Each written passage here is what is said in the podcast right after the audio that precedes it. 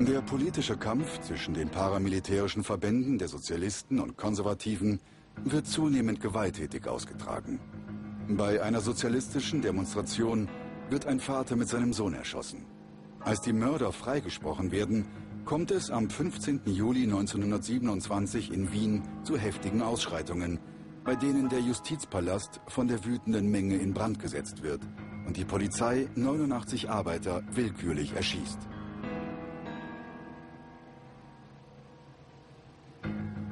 Als sie nur mehr 50 Schritte von den nichtsahnenden Zuschauern entfernt waren, trat der Kommandant zur Seite und gab Befehl zu schießen. Ich sah noch, wie einige Polizisten die Gewehrläufe hochhoben und in die Luft schossen. Doch viele schossen geradeaus in die Menge. Sie stob auseinander. Dutzende lagen am Boden. Ich hatte wieder das Empfinden, sinnlose Maschinen, sonst nichts. Ohne Sinn und Vernunft. Ein Automatismus, der mal losgeht und mal nicht. Und davon wurden wir beherrscht. Das regierte und schrieb vor, wen und wann ich lieben durfte, wen und wann nicht. Maschinelle Menschen.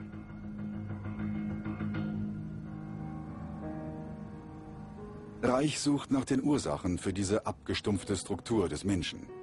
In seinem Buch Charakteranalyse beschreibt er die Charakterstruktur als ein Spiegelbild verdrängter Konflikte. Daraus resultieren Neurosen.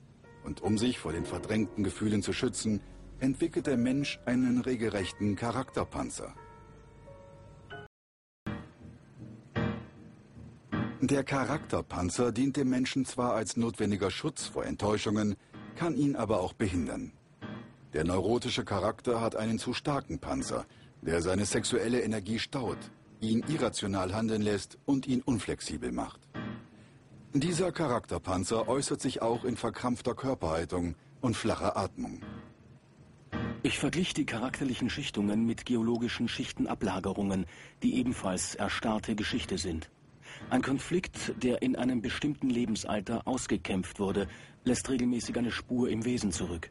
Diese Spur verrät sich als Charakterverhärtung.